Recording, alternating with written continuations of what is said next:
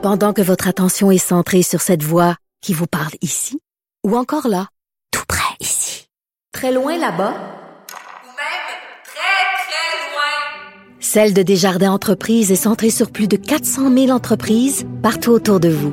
Depuis plus de 120 ans, nos équipes dédiées accompagnent les entrepreneurs d'ici à chaque étape pour qu'ils puissent rester centrés sur ce qui compte, la croissance de leur entreprise. Radio. Le, le commentaire de Richard Martineau. Des commentaires pas comme les autres. Bonjour Richard. Salut Mario. Alors, tu veux me parler de François Legault. Qu'est-ce que tu penses de sa nouvelle explication sur le prix du loyer? oui, il, disait hein, finalement, je parlais des étudiants, je parlais pas des familles, je parlais des étudiants. Je me suis. Mais la question portait, la question portait, non, le préambule de la question portait sur les étudiants, mais pas la question elle-même. Je sais pas. Moi, je l'avais pas compris de même, en tout cas. Là, euh. au-delà de ça, là, au-delà de ça, c'est vrai que bon, c'était peut-être une, mettons une petite, euh, une petite épine euh, dans son armure, hein, parce que bon, on sait qu'il est riche, c'est un homme d'affaires fortuné, mais il a tout le temps été connecté sur le vrai monde.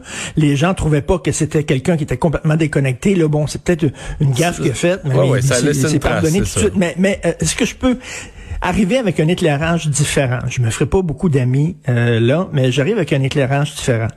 Premièrement, quand on se compare, on se console. Essayer d'avoir un logement à Toronto, à ah, ben Vancouver, vous m'en donnerez des, des, nouvelles. Montréal, c'est quand même très abordable. C'est une des villes en Amérique les plus abordables. Deuxièmement... Mais tu sais pourquoi? Pas. Quoi? Ben parce qu'on était pauvre, parce que ben les prix des loyers, c'est directement connecté sur l'état de l'économie. Là. là, pourquoi Montréal, la crise s'amplifie? C'est parce que l'économie va plus fort. Là. On rattrape un petit peu l'Ontario revenu, sur le ben revenu moyen des ménages, puis tout ça. Mais ce qui fait que dans les 25 dernières années, la crise du logement à Montréal, je sais pas que c'était facile de se loger, mais c'était pas si pire. C'est parce que la ville était tellement plus pauvre. Mais, mais je te pose une question. Penses-tu que la classe moyenne vit à Manhattan? Penses-tu qu'elle vit à Paris? Penses-tu qu'elle vit à Londres? Moi, j'ai une nièce qui travaille à New York, OK? Très bonne job, travaille à New York. Elle peut pas vivre à Manhattan. Elle vit à Brooklyn et c'est une bridge and tunnel people. OK, elle prend, elle prend le tunnel, puis elle s'en va euh, travailler à ça, New York. parce qu'à Montréal, la classe moyenne est habituée de vivre sur l'île, c'est ça. Hein? J'ai un beau-frère, moi, qui est entrepreneur, il a une entreprise, une start-up euh, qui marche très bien. Euh, il travaille à Paris, mais il vit pas à Paris, c'est pas achetable. Il vit dans les Yvelines, à, à Crépierre, c'est à peu près une demi-heure, trois quarts d'heure de Paris.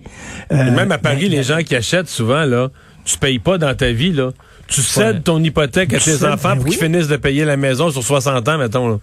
Mais oui, mais c'est ça, vivre dans une grande ville. Là. Ben, les classes moyennes vivent pas à Londres, ils vivent pas à New York, ils vivent pas à Paris. Est-ce qu'il y a quand même, tu sais, il y a des tours à condos au centre-ville vides, là, euh, payés par des investisseurs dans le monde, là, qui, font juste attendre que ça monte. Qui, ça, ça peut quand même être une partie qui est plus nuisible, qui amène pas grand-chose?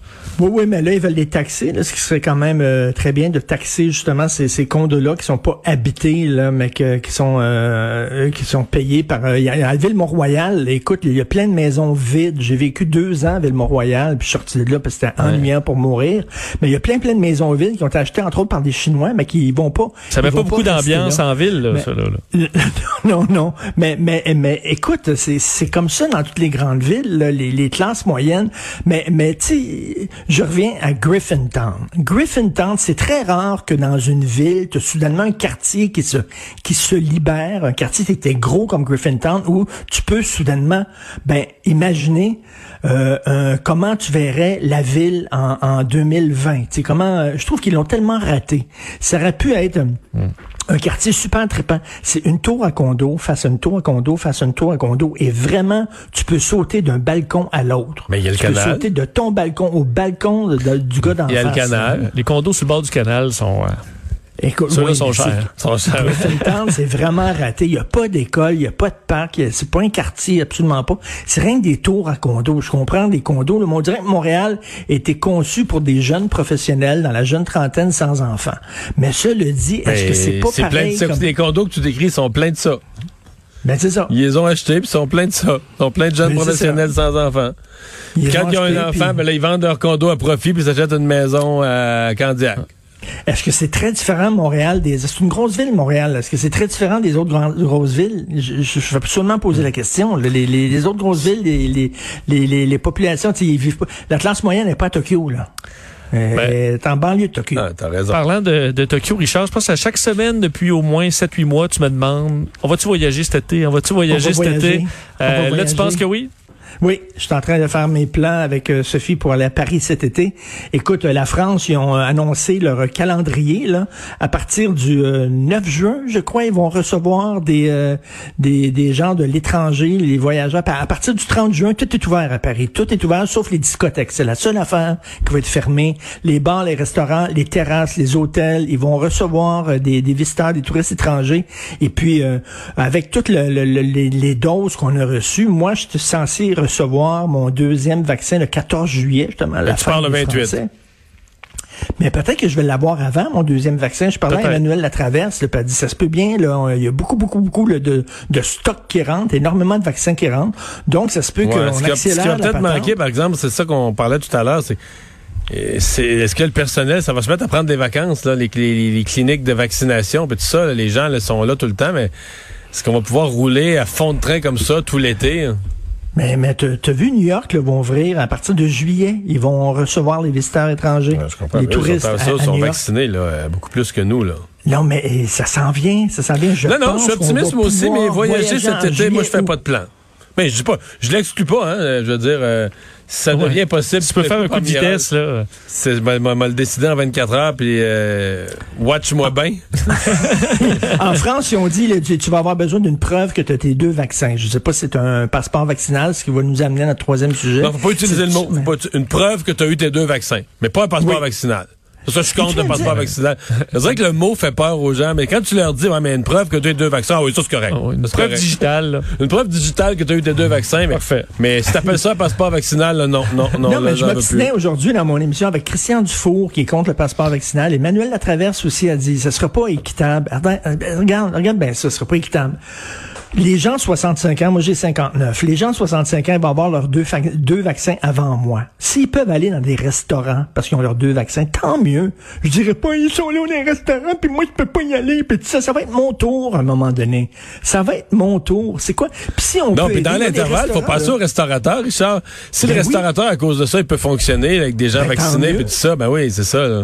Ben tant mieux. Tu sais, si on dit là, au restaurateur, tu vas pouvoir ouvrir parce qu'on veut pas qu'il ouvre parce qu'on a peur des éclosions, puis tout ça. Mais si on dit là, on regarde, on te garantit, tu vas avoir seulement des gens qui ont eu les deux doses de vaccin. Le gars va être bien content Mais, son mais je, te- je vais plus loin. Mettons que les restaurants sont rouverts, là. Mais si tu dis au restaurateur, je te donne un choix.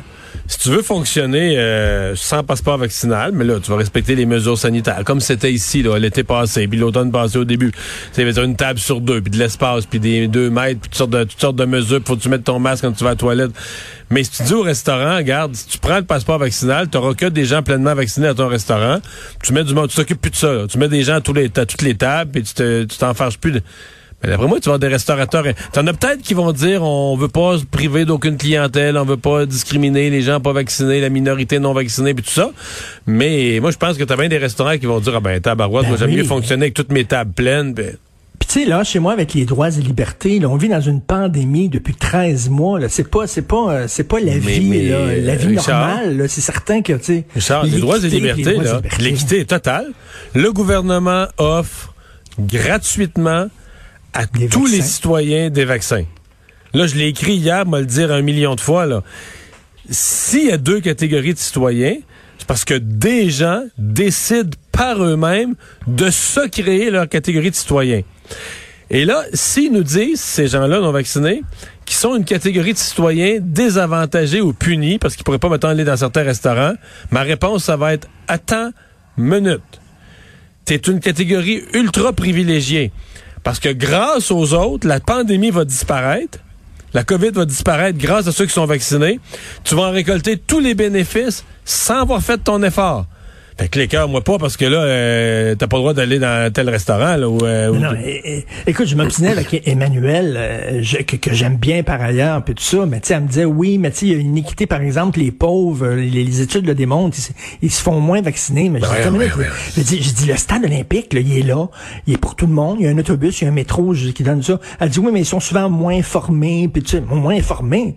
La télévision est gratuite. Tu ouvres ta télévision, tu, tu- tu sais où aller. Voyons, euh, tu sais où aller te faire vacciner. Non, mais il faut être responsable de ses actes. là. C'est un choix. Ben oui, là. Puis c'est ça. Tu le fais, mais tu vis, tu vis avec si tu décides, toi, de pas te faire vacciner, là, ben je m'excuse, mais tu n'auras pas les mêmes avantages que ceux qui ont fait leur job de bons citoyens responsables. Tu veux pas, toi, faire ça? Tu veux pas prendre cinq minutes de ton temps? T'es C'est pas, contre le c'est pas pour vaccin. te Ben, punir, c'est parce que désolé, là, un euh, choix. non, mais c'est pas pour te punir, c'est aussi parce qu'il y a une réalité. Là, tu sais, il y a une pandémie. Bon, mais regarde, à mon avis, euh, c'est un faux débat. On va, on n'aura pas le choix d'avoir une preuve.